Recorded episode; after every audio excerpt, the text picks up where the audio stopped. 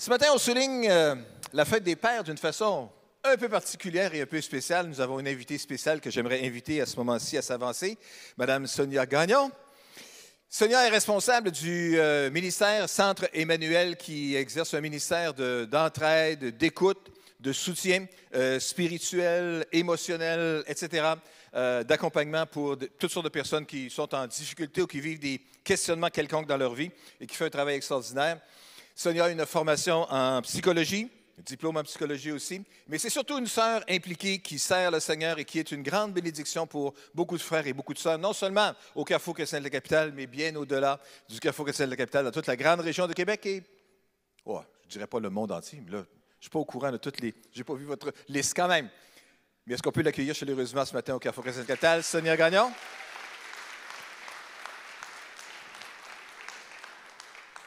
Est-ce que tu fais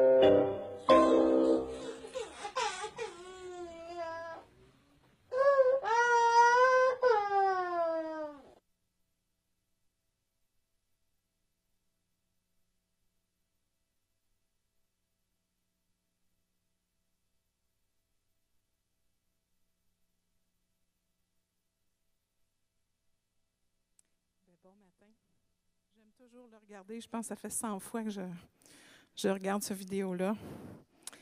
Mais ce que ça reflète, c'est la sécurité.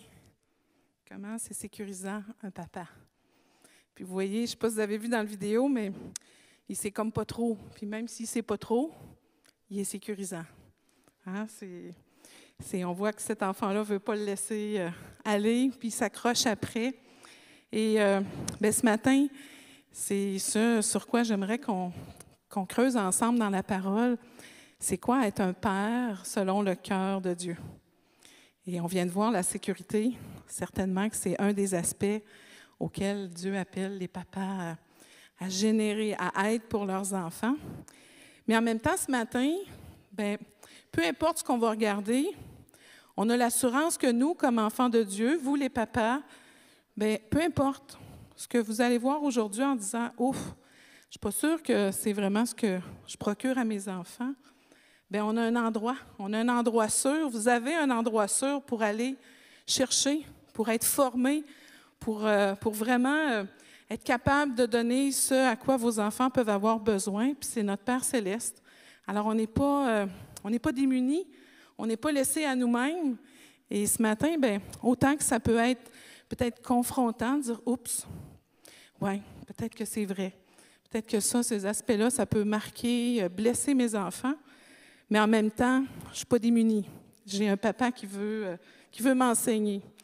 Puis, moi, en tout cas, ce que j'aime de ma relation avec mon Père céleste, c'est que, bien, premièrement, il me fait vivre ce que je dois faire vivre aux autres. Il veut me remplir pour qu'après je déborde.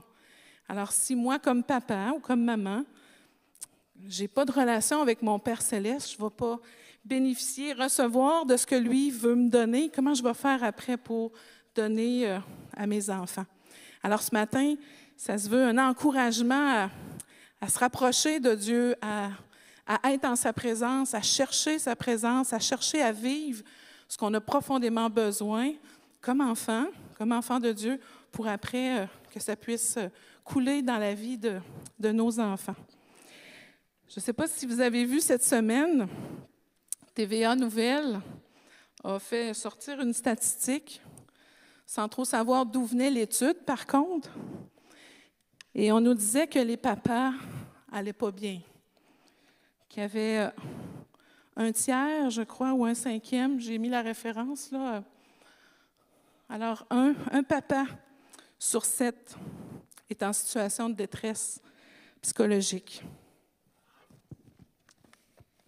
Puis ça nous dit que cette proportion-là augmente si les papas ont aussi le défi au plan financier. Alors les papas vont pas bien. Les papas sont, souffrants.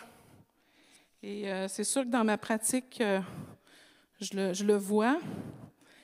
Et ce que je vois surtout, c'est des papas qui sont qui savent plus comment être, qui savent plus comment faire, qui euh, qui sont portés à dire ben je pense que la maman de mes enfants a assez plus que moi puis je vais la laisser faire. Je vais la laisser me dire ce que je dois faire. Ils sont comme désengagés. Ils sont comme euh, à la recherche de, de, modèles. Et bien des papas sont, luttent aussi avec le désir de fuir, de dire oh, c'est compliqué, c'est donc bien dur, j'y arrive pas, toute ma liberté est réduite, puis je veux fuir. Je vais laisser ça à la maman. Et euh, quand on regarde que les papas vont pas bien, bien le désir de mon, cœur ce matin, c'est que si vous êtes dans cette situation-là, ben Dieu veut vous faire du bien. Dieu veut venir vous rencontrer. Dieu veut venir euh, vous enseigner, veut vous donner, veut vous faire goûter à ce, qui, à ce que vous avez peut-être jamais goûté. Parce qu'il y a quand même une réalité qu'on a tendance à reproduire ce qu'on a reçu.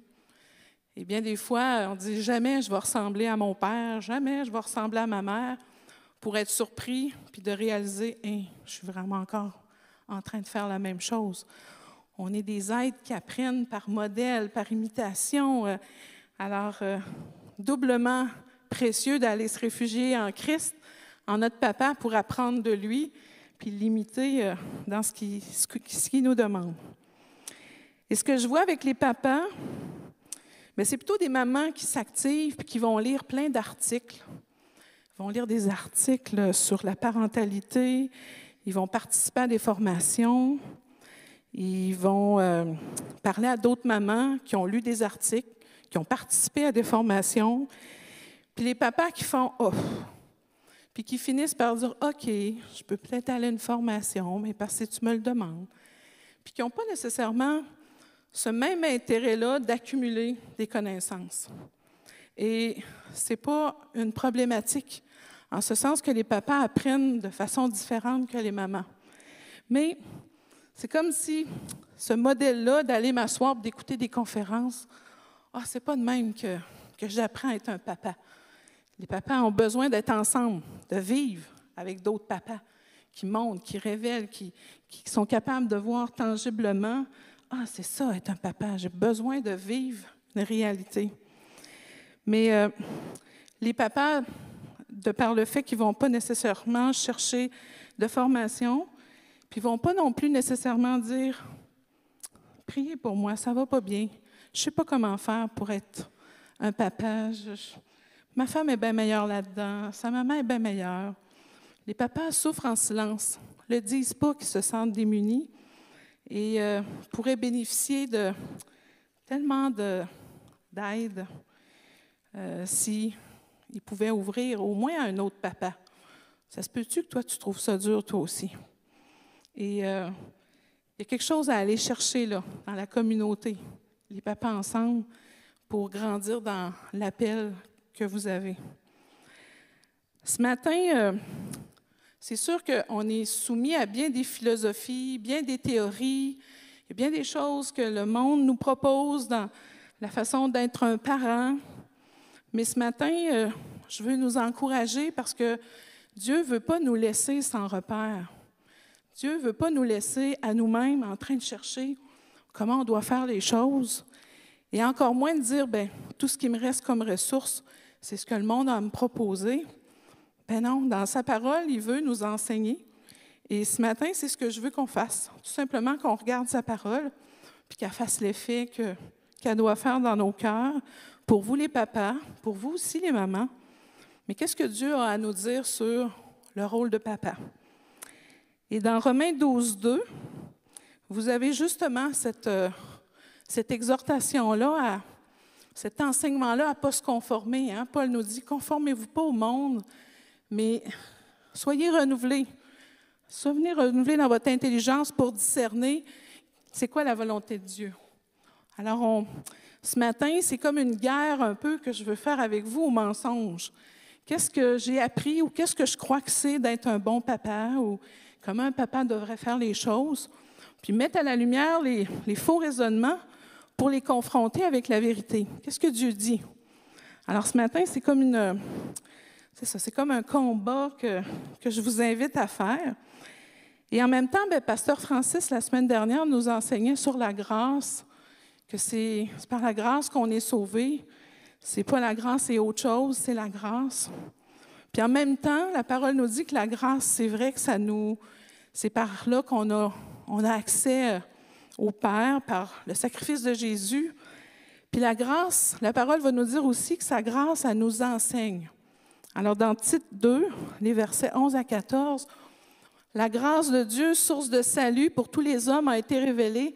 Elle nous enseigne à renoncer à un mode de vie impie, aux convoitises de ce monde, à vivre dans le temps présent, conformément à la sagesse, la justice et la piété.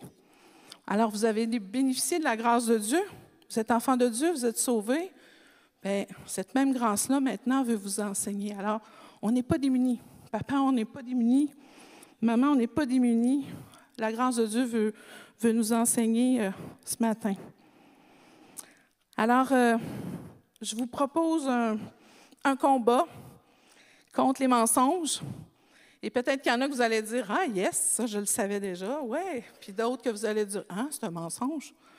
Bien, que Dieu fasse son œuvre à travers la parole. Fait que j'aimerais prier, puis après, on va regarder quelques versets. Papa, on a besoin ce matin que ta vérité à toi vienne faire l'œuvre dont chacun de nous avons besoin. Papa, c'est précieux pour toi un papa. C'est précieux pour toi un homme que tu as placé chef de famille. Seigneur, tu, sais de quoi les papas sont faits, tu sais c'est quoi leurs défis, tu sais c'est quoi leur lutte, tu sais avec quel bagage ils arrivent dans le rôle de papa. Tu sais quel papa eux autres mêmes ont eu. Tu sais tout ça, papa. Et tu les regardes pas en disant, ouf, mission impossible. Seigneur, tu les regardes en disant, je viens à ton secours, je vais te fortifier, je veux que tu goûtes avec moi ce que tu n'as pas goûté pour que tu puisses le donner à tes enfants.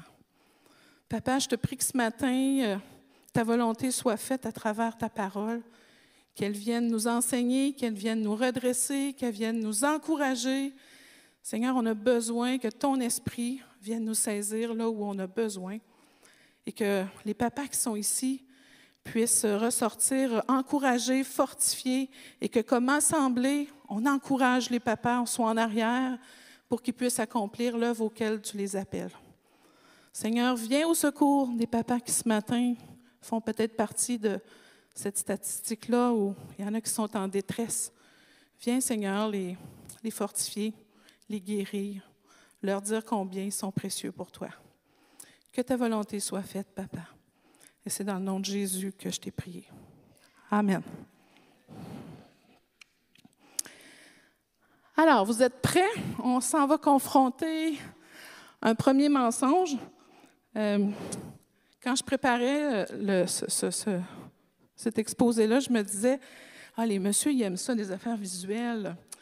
C'est quoi je pourrais prendre visuellement? Puis là, j'étais rendue à dire, on va parler de combat, je pourrais louer un jeu gonflable, j'arriverais avec des gants de boxe. Bref, je, suis, je suis partie dans ma tête. Puis bref, ce matin, ben, il n'y a rien de ça. Mais je vais essayer de le rendre le plus euh, visuel possible, ce que, ce que je veux vous transmettre. Alors, premier, premier mensonge, premier round. Vous avez du côté gauche le mensonge qui nous dit un père, c'est inutile. Ça ne sert à rien. C'est les mères qui savent quoi faire avec des enfants. Ça ne sert à rien. Puis même, ça serait mieux juste des mères, parce que les autres, ils l'ont. Ils savent quoi faire avec des enfants. Ça, c'est du côté gauche. Mais du côté droit, vous avez la parole de Dieu qui nous dit un père, c'est pas une deuxième mère. Un père, c'est différent. Un père et une mère, c'est l'image de Dieu ça vient représenter qui est Dieu, homme, femme. Vous avez dans Genèse 1, 26 et 27, cette parole-là où Dieu va nous dire, on va faire l'homme à notre image, puis le verset nous dit vraiment, il a fait homme et femme, et c'est comme ça que ça vient refléter l'image de Dieu. Homme et femme. Ça prend les deux. Quand l'homme et la femme sont ensemble, ce qu'on voit dans le passage, c'est l'image de Dieu. Puis l'image, si on va voir le, terme hébreu d'image, ça veut dire ombre. Alors, un homme et une femme, ça reflète Dieu. C'est l'ombre de Dieu. Puis une ombre, c'est pas très différent de l'image. C'est pas l'image, mais ça reflète. C'est important. Ça prend les deux. Puis avant de parler d'un papa, Bien, je trouve important de revenir à, mais avant d'être un papa, c'est quoi que Dieu a voulu? Dieu a voulu un homme puis une femme, puis qu'ensemble, ça reflète qui est Dieu. Dans la façon dont ils vont prendre soin, dans la façon dont ils vont se compléter, dans leur rôle, leurs différences. Mais voici comment on va refléter Dieu. Et Dieu, dans sa Trinité, Père, Fils, Esprit, bien, on sait qu'ils sont différents, mais en même temps unis. Alors Dieu veut utiliser l'homme et la femme pour refléter son image. Alors un papa, c'est pas une deuxième mère. Un papa, euh, des fois, peut croire que Dieu, il doit s'être trompé. Il me semble que nous autres, on ne l'a pas comme papa. Il y en a qui peuvent aller jusque-là. Mais Dieu n'a pas voulu euh, deux femmes, n'a pas voulu deux hommes, n'a pas voulu une maman monoparentale avec des enfants dans son plan initial, ce qu'il voulait, c'est un homme puis une femme. Et Dieu a dit, c'est pas bon que l'homme soit tout seul. C'est lui qui l'a dit. Alors, ça vient renchérir cette idée-là que les deux sont importants, autant l'homme et la femme. Mais comment, quand on est papa, éventuellement, on finit par croire, oh, ça fait-tu vraiment une différence que je sois là? Et ça, c'est ce que je vais entendre la semaine quand je travaille avec des papas. Ça ne change rien. Ça ne change rien. Ça ne fait pas de différence. Je viens d'un milieu où mon père n'était pas là. Ça ne faisait pas de différence. Mais est-ce que c'est vrai que ça ne faisait pas de différence? Est-ce qu'il n'y a pas des choses qui, dans ton cœur, demeurent pas répondues? Est-ce que tu te retrouves aujourd'hui à lutter avec des mensonges parce que justement, tu n'as pas reçu? Donc, tu as cru certaines euh, réalités comme étant des vérités. Alors, un papa, ce n'est pas une deuxième maman. On veut célébrer le fait que c'est différent un homme puis une femme. Et je ne vais pas plus loin parce que je trouve important qu'on remette ça juste dans le cadre.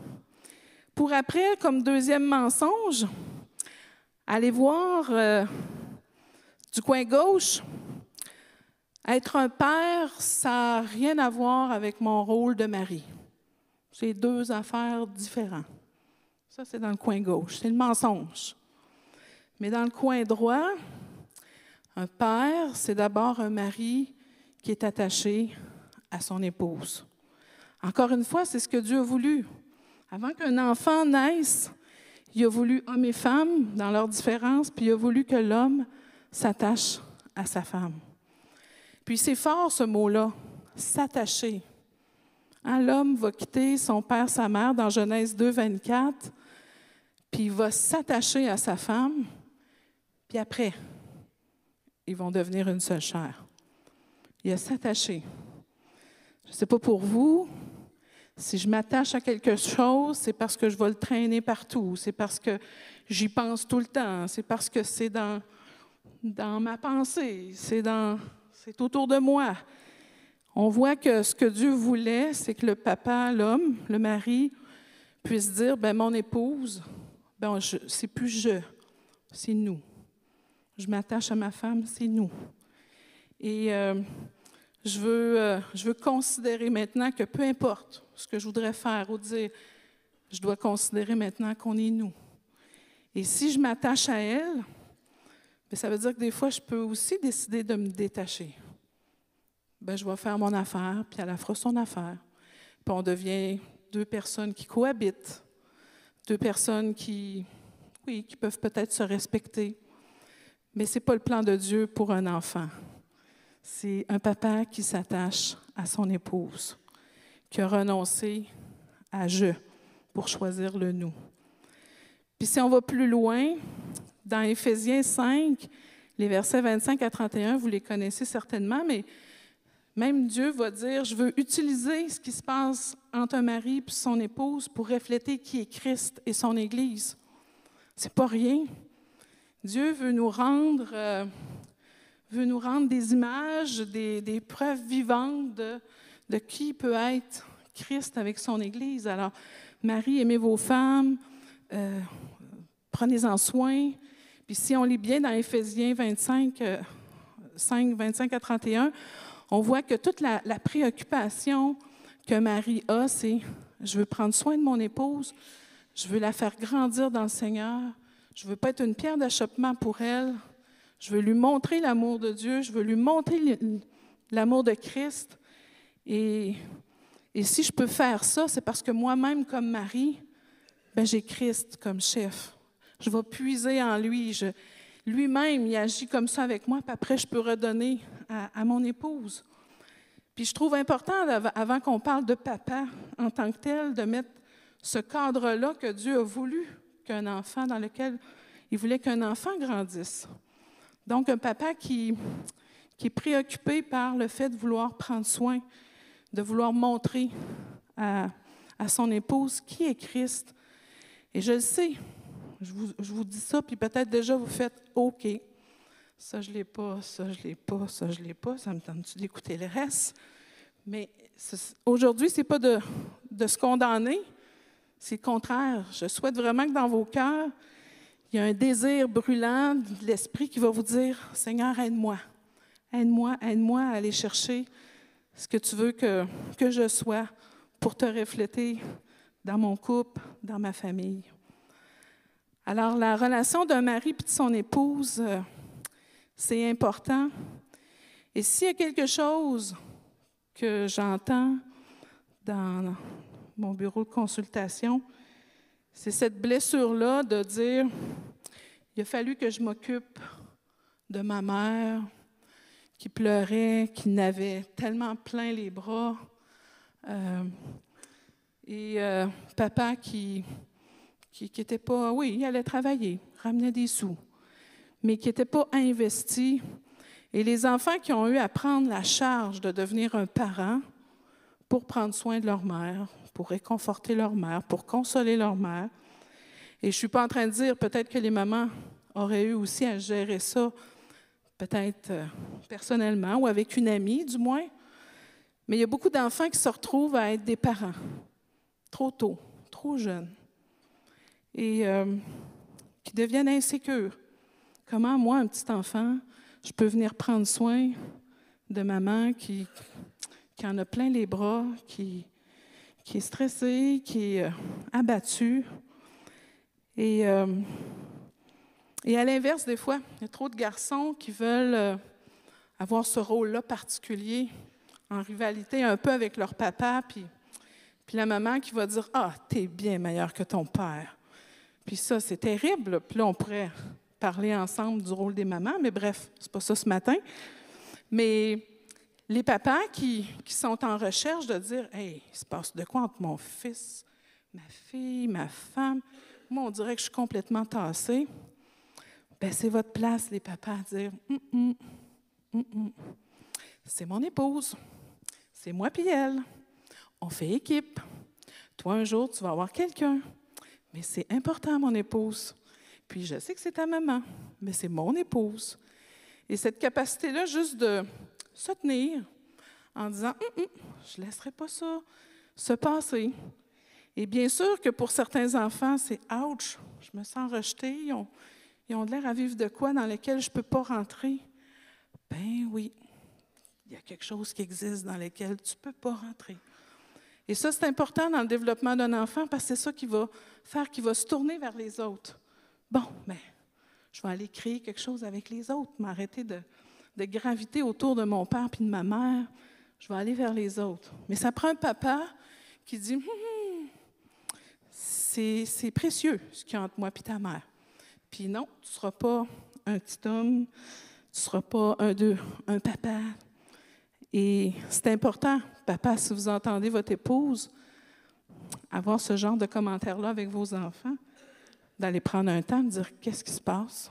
Est-ce que ça se pourrait que ça fait longtemps que je t'ai abandonné, que je me suis détachée, puis que tu es rendu amère, que tu es rendu. Euh, puis tu en train de faire ça avec nos enfants?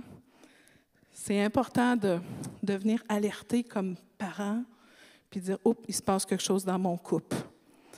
Alors, un papa qui est attaché à sa femme, qui forment un, qui sont une équipe, qui sont complices, les enfants en ont profondément besoin.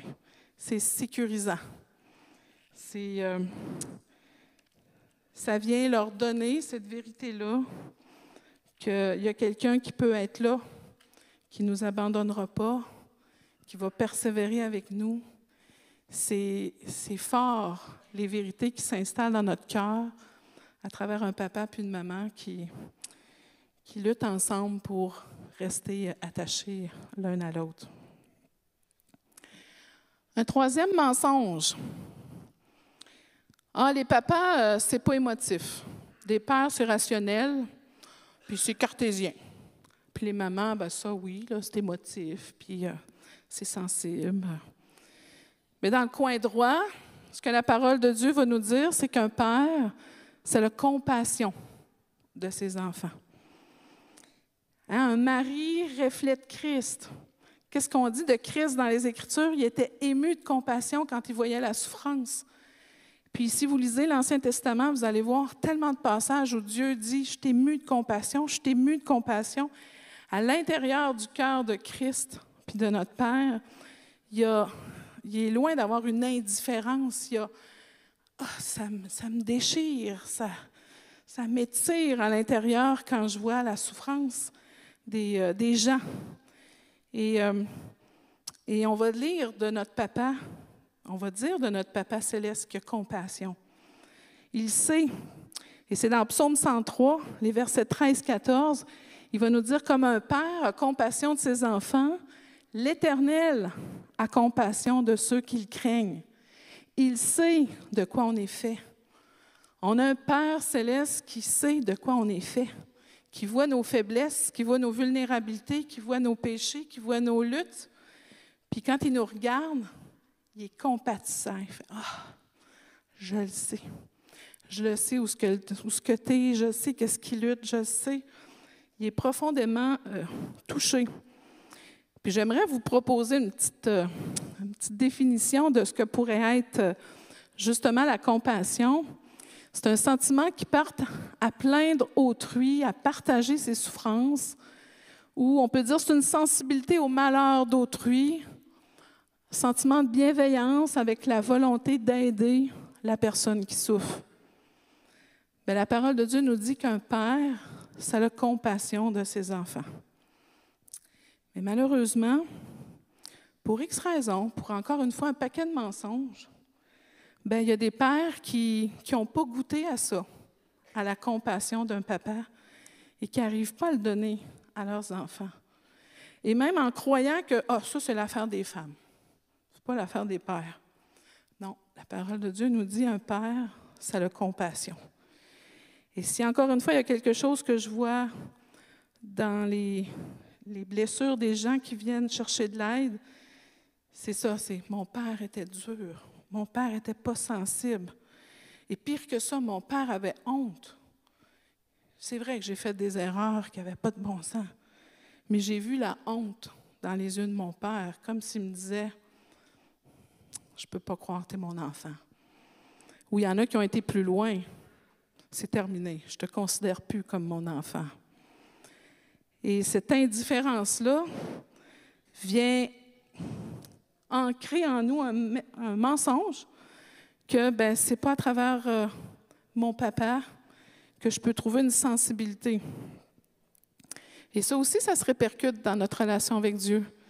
On a besoin que le Saint-Esprit vienne nous convaincre de l'inverse parce qu'on a tendance des fois à voir Dieu comme on a pu vivre notre relation avec notre papa. Alors, des petits garçons qui grandissent puis qui disent non, on n'ouvrira pas sur euh, des erreurs, on va essayer de les cacher, on n'avouera pas nos erreurs, on va essayer de rafistoler notre affaire. Et parce que si j'avoue mes faiblesses, je vais tellement décevoir mon père. Et s'il y a quelque chose qui est important dans le cœur d'un enfant, c'est de voir les yeux qui brillent de son papa, de voir les yeux qui brillent de sa maman, puis qu'il regarde en disant Wow, tu la septième merveille du monde. Je ne te laisserai pas tout faire, ça c'est sûr, mais quand je te regarde, oui, tu précieux. Tu précieux pour moi. Puis quand cette petite lumière-là s'éteint, puis que de moins en moins je la vois, puis que je vois des yeux froids, indifférents, bien, à l'intérieur de moi, il y a un mensonge qui s'installe. Puis, bien, quand on est faible, quand on a des défis, quand on a des luttes, ben, on va perdre l'admiration des autres. On va garder ça pour soi. Puis Dieu, ben, peut-être que c'est comme ça aussi que tu me vois. Puis pour les jeunes filles, bien, il y a des jeunes filles qui vont développer des, comme des caractères euh, plus fonceur, dire Ouais, ça a l'air que pour être aimé d'un homme, il euh, ne faut pas trop montrer nos faiblesses. Fait qu'on va devenir dur, euh, c'est ça, plus. Euh, c'est ça, plus. de vouloir adopter un comportement qui fait que je vais essayer de ressembler le plus possible à mon père, puis de, vouloir aussi m'endurcir. Alors, ça, ça peut être des femmes qui vont finir par croire que leur mari ne s'intéressera pas non plus à, leurs luttes, leurs blessures, leurs défis. Alors, les enfants ont besoin de recevoir de la compassion de leur papa, pas seulement de leur maman. N'est pas une affaire de femme, c'est une affaire de papa. Parce qu'on a un papa qui veut nous faire goûter à sa compassion. Et ça ne sert à rien, les mamans, quand vous venez dire à votre enfant, tu sais, ton père, là, ça le dérange vraiment beaucoup. Il est vraiment préoccupé par ça. Maman, allez dire plutôt à votre mari, toi, va lui dire, il a besoin de l'entendre de ta bouche. Ah, c'est dur pour le papa. Non, non, non, nous autres, on ne dit pas des affaires de même. On va prier ensemble. Va lui dire combien. Peut-être tu n'auras pas 26 000 mots, mais juste de le regarder puis de dire, c'est sûrement pas facile. Puis juste de, le regarder, c'est tout ce qu'il a besoin, votre enfant. Et peut-être une petite anecdote, quand j'étais enfant, euh, je m'ennuyais, m'ennuyais à la maison. Fait que je m'étais mis à me promener dans les maisons, proches des maisons autour de chez moi, parce que je demeurais à l'île d'Orléans. Fait que les amis étaient assez loin. Puis j'avais commencé à rentrer chez la voisine pour aller explorer sa maison. Puis j'essayais de voir si la porte en arrière était barrée. Hein. Quand elle était débarrée, ben, je me promenais dans la maison. Puis un jour, euh, sur le comptoir, j'ai vu une genre de biscuit. Ah, je pense qu'on n'a pas ce genre de biscuit-là chez nous. Fait que je m'en vais manger des biscuits. Mais je prends soin de remettre la jarre, tout de bien vérifier. Je sors de la maison, je ferme la porte et mon père est là. Ah, qu'est-ce que tu faisais, Sonia? Hum, ben, hum, je me souviens pas du mensonge, c'est sûr j'ai menti, mais je sais pas ce que j'ai dit. Puis mon père a fait euh, Ah, j'aurais besoin vraiment que tu me dises qu'est-ce que tu as fait. Ben rien, rien. Fait que, bref, tout ce qu'il m'a dit, c'est ben je te fais confiance. Si tu me dis que tu n'as rien fait, ben tu n'as rien fait. Et qu'ils me disent ben je te fais confiance. Ben, d'un côté, ça a fait du bien, puis sauvé.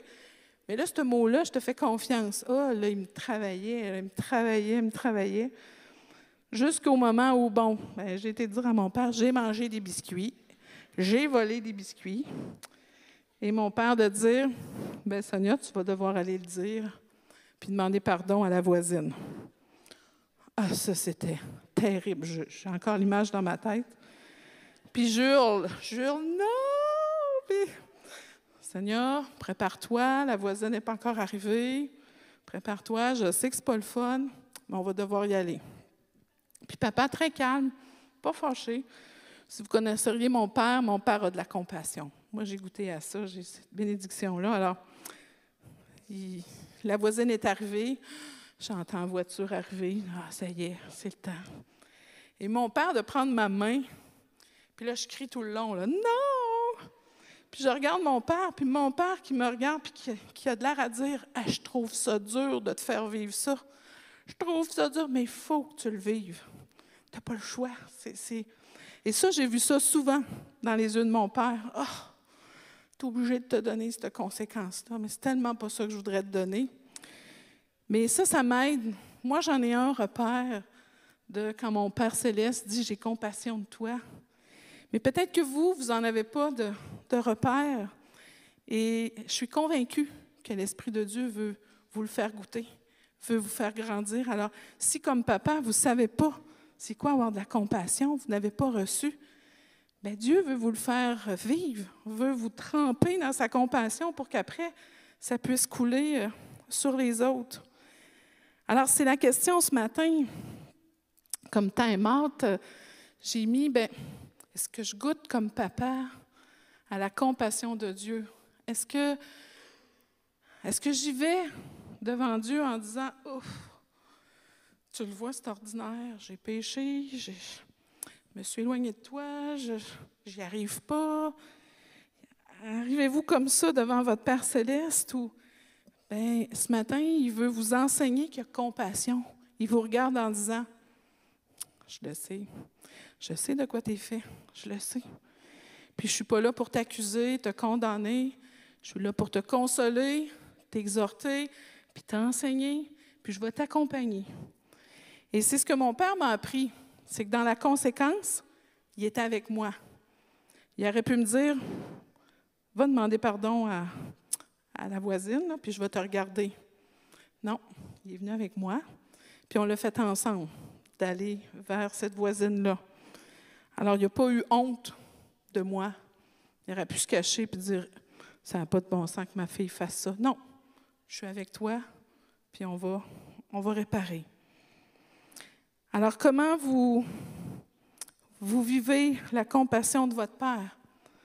Si vous, si vous, évitez de regarder vos manquements, vos défis, vos incapacités, ben vous ne pourrez pas goûter à la compassion. La compassion du Père, elle se manifeste parce que on arrive devant lui avec toutes nos vulnérabilités, nos imperfections, nos péchés.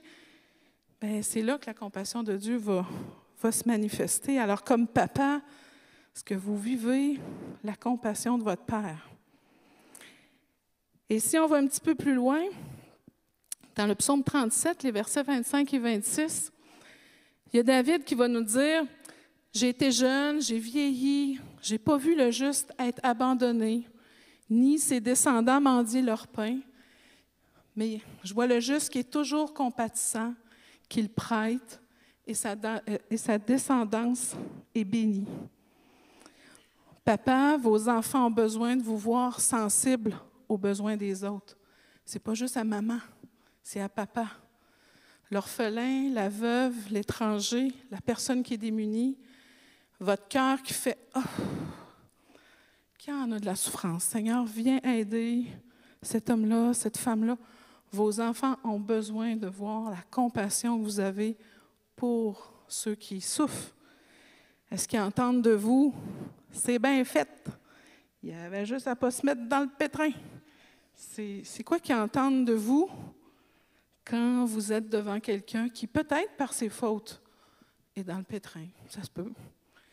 Qu'est-ce que vos enfants entendent de vous quand vous voyez les gens qui ont moins de capacité, quand les gens vivent des épreuves? Est-ce qu'ils voient en vous un papa qui est compatissant, puis prêt à agir, prêt à aller? Bien, la parole ici, David dit, bien, ça bénit toute la descendance. Un papa qui a compassion, puis qui agit, qui va vers celui qui souffre. Mais peut-être qu'encore une fois, comme homme, vous allez dire Ouais, mais moi, je ne suis pas à l'aise dans ces affaires-là. C'est pas mon don. C'est pas mon don. C'est pas. Euh, mais c'est peut-être plutôt est-ce que je l'ai goûté avec Dieu? Je le goûte-tu avec Dieu? Possiblement que vous allez le faire très différent de votre épouse, très différent de quelqu'un d'autre. Mais si je goûte d'abord à la compassion de Dieu, mais comment après ça va venir bénir les autres? Vos enfants ont besoin de voir comme papa que vous êtes compatissant. Puis on va encore plus loin avec David, parce qu'on ne lira pas tout le, passage, mais dans 2 Samuel, euh, Samuel a péché, euh, David a péché. Puis euh, c'est Samuel qui vient le, reprendre. Non, c'est Gath. C'est un prophète Gath qui vient le reprendre puis dire Tu as péché, puis voici ce que Dieu te dit tu as le choix entre trois conséquences. Puis il va y exposer les trois conséquences, mais dont une, c'est que pendant trois mois, tu vas être en fuite devant tes ennemis. Les autres, c'est sept ans de famine, puis l'autre, c'est trois ans de peste. Alors, David, Dieu te demande de choisir la conséquence. Et la réponse de David, c'est Je prendrai sûrement pas le trois mois de fuite devant mes ennemis. Je, préfère être collé à Dieu que de me soumettre à des hommes parce que je sais quand eux veulent se venger ou veulent ma peau, ils n'ont pas de compassion, ils sont durs, ils veulent ma mort.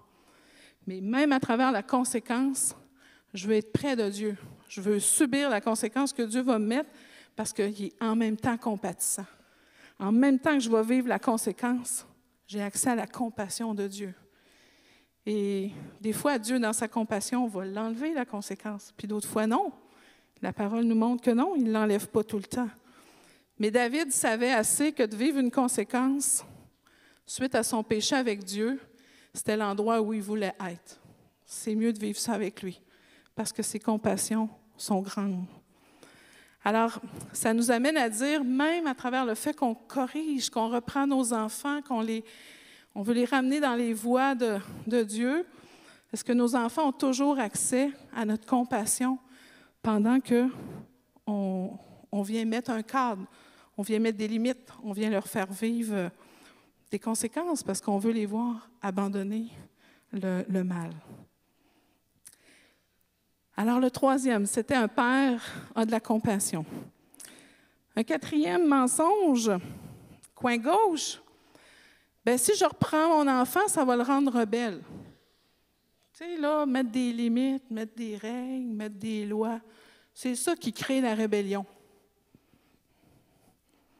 Alors non, la vérité, la parole de Dieu nous dit qu'un papa, on vient de le voir, un papa, ça reprend son enfant, mais avec compassion. Il va mettre des limites. Il va faire vivre des conséquences pour que son enfant abandonne le mal. Un homme qui, un papa qui donne pas de conséquences, euh, il est en train de passer à côté de ce que Dieu euh, lui demande de faire. Parce qu'encore une fois, on a vu que le papa est appelé à refléter Christ, refléter Dieu. Alors on le sait que Dieu lui-même va, va nous donner des conséquences, va nous reprendre pour qu'on abandonne la voie dans laquelle on a pu, euh, on a pu prendre. Alors, euh, l'amour inconditionnel, aimer, ça inclut le fait de reprendre. Ça, ça l'inclut. Alors, vous avez dans Lamentation 3, les versets 31, 32, bien justement, on va nous dire que le Seigneur ne rejette pas pour toujours, mais quand il, cause du, chagrin, il fait preuve de compassion, tant sa bonté est grande. C'est pas de bon cœur qui l'humilie, mais puis c'est pas pas parce qu'il est dur, c'est pas parce qu'il mais la parole vient nous dire que parce qu'il nous aime, il veut pas nous laisser aller prendre une mauvaise voie. Il veut nous enseigner, il veut nous reprendre, il veut nous corriger. Ça fait partie de l'amour de Dieu. Alors, est-ce que c'est difficile pour moi? Et est-ce que moi, je reprends mes enfants quand je suis tannée? Quand c'est moi qui est tannée? Est-ce que c'est mes critères à moi? C'est peut-être ça aussi qui dirige ma façon d'éduquer. Ou non, Seigneur, viens m'aider, que quand je reprends mon enfant, quand je lui mets des limites, c'est parce que je le sais que c'est ça que toi aussi tu ferais. C'est ça que toi tu veux faire. Ça n'a pas rapport à mes émotions. Ça n'a pas rapport avec comment je me sens. Ça n'a pas rapport avec mes critères qui viennent du passé. Ça ne vient pas de ça non plus. J'ai aidé un, papa qui avait été victime de, de violence conjugale et familiale par le fait même par la suite. Puis il me disait, moi je n'ai reçu des coups de pied j'ai reçu des coups de pied. Et euh, regarde, aujourd'hui, hein, j'ai un bon travail, j'ai une femme, des enfants, j'ai réussi. Ça tue pas quelqu'un d'avoir des coups de pied. Et cet homme-là venait d'être dénoncé à la direction de la protection de la jeunesse. Puis avec toute son honnêteté, puis je l'admirais tellement, dire, ben va falloir que vous me l'appreniez. Parce que moi, ben, c'est ce que j'ai appris. Moi, je trouvais que c'était correct de faire ça.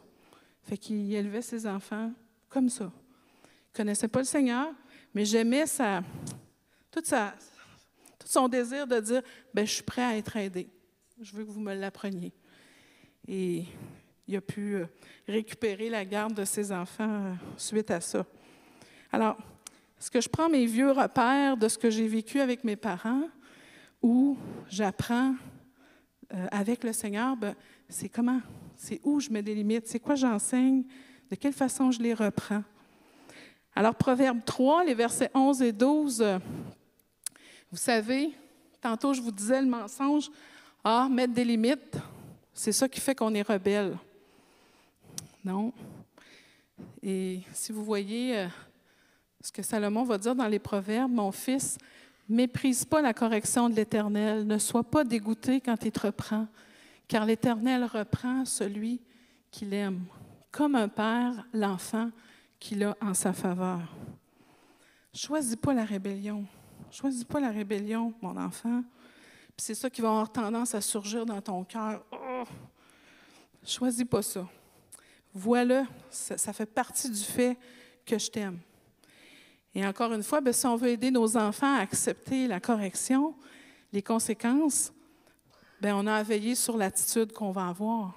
Est-ce qu'on le fait avec dureté? Est-ce qu'on le fait avec colère? Est-ce qu'on le fait et qu'on n'aide pas nos enfants à accepter la correction dans ces moments-là? Mais ça fait partie du fait d'être aimé. Je ne peux pas te laisser prendre ce chemin-là et pas agir. Si je t'aime, je vais intervenir. Je vais te dire non, tu ne peux pas continuer. Et la même chose dans Hébreu 12, le verset 6. Ah, supporter la correction, c'est comme des fils que Dieu vous traite. Quel est le fils qu'un père ne corrige pas? Mais si vous êtes dispensé de la correction, à laquelle tous ont part, c'est donc que vous êtes des enfants illégitimes et non des fils. D'ailleurs, puisque nos pères terrestres nous ont corrigés, que nous les avons respectés, ne devons-nous pas d'autant plus nous soumettre à notre Père céleste pour avoir la vie? Nos pères nous corrigeaient pour un peu de temps, comme ils le trouvaient bon, tandis que Dieu le fait pour notre bien, afin que nous participions à sa sainteté.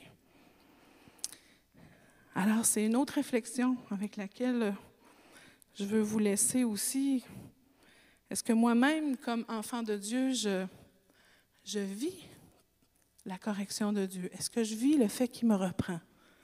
Est-ce que moi-même, je me rebelle? Est-ce que quand je vis des circonstances dans ma vie comme papa, comme homme, où tout va mal, est-ce que nécessairement je vais dire, ah c'est sûr, c'est l'ennemi. C'est l'ennemi, c'est l'ennemi de mon âme, c'est lui.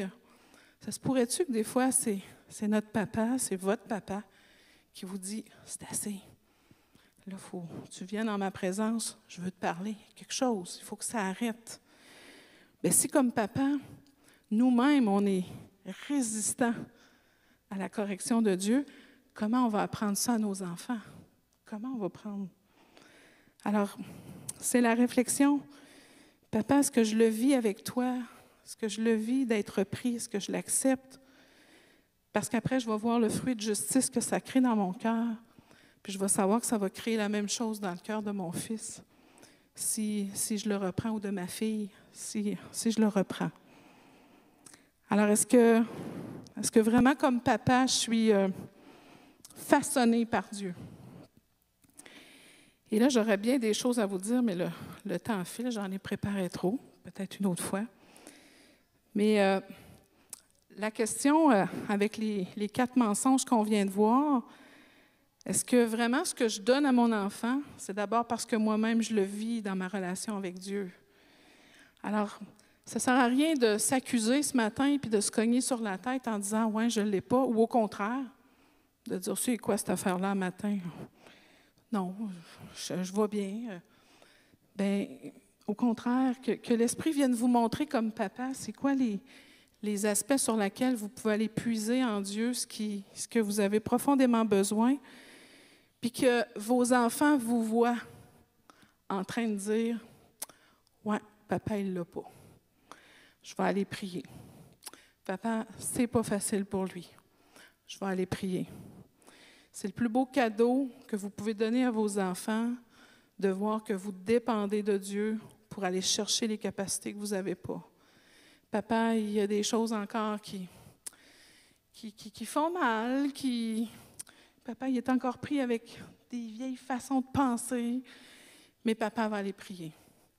C'est quelque chose que vous allez léguer de puissant dans le cœur de vos enfants, c'est le fait de dépendre de Dieu quand on voit qu'on ne l'a pas, mais pas juste de dépendre de Dieu, c'est qu'on le sait, qu'on est accueilli par Dieu quand on va vers lui dans cet état-là.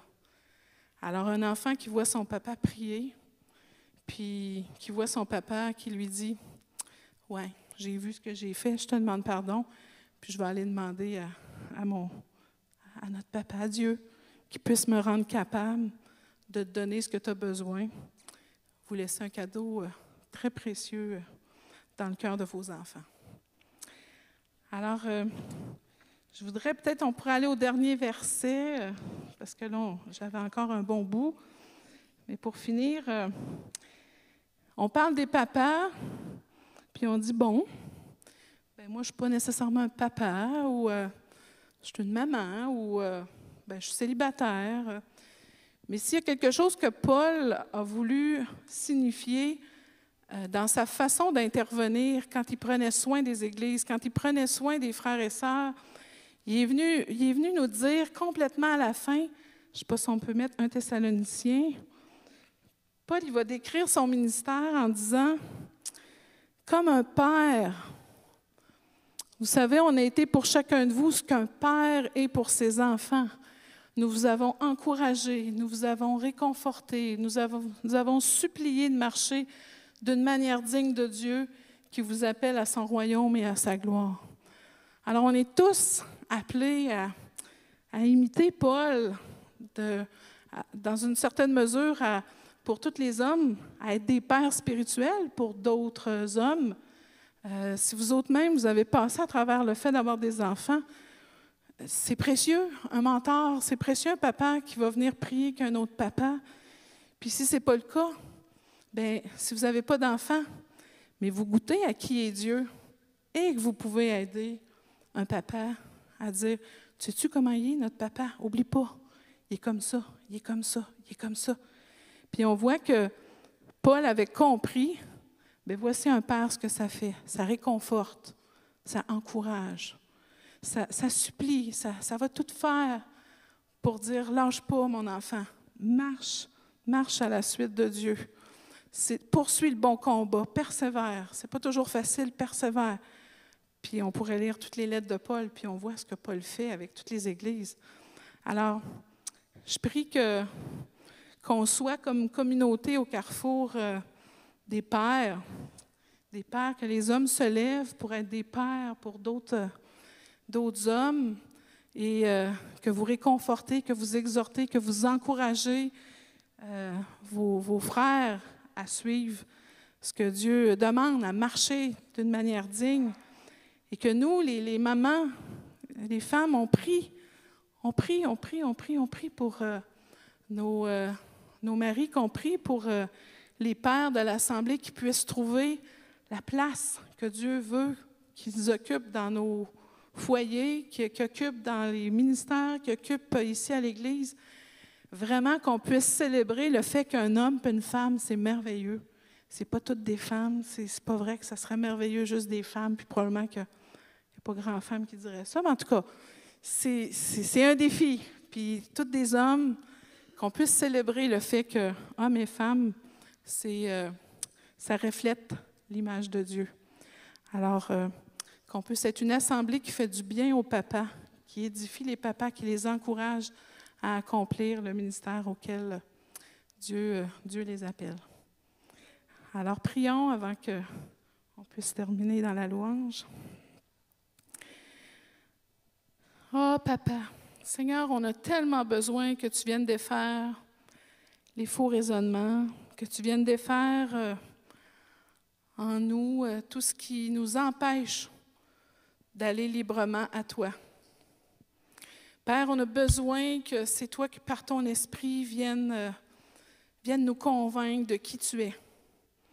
Seigneur, on peut lire ta parole, lire et relire et relire, mais si toi, tu ne viens pas nous convaincre, Seigneur, euh, c'est en vain. Alors on te prie, Seigneur, que quand nos yeux plongent dans ta parole, ces vérités-là de ton amour pour chacun de nous, pour les papas, les frappes, et Seigneur, que tout ce qu'ils ont appris dans leur relation avec leur propre papa, qui était faux, Seigneur, t'arrache, t'arrache, t'enlève, puis que tout ce qui est livré quitte dans leur cœur et vraiment ta vérité à toi, comment tu les aimes, puisse prendre toute la place.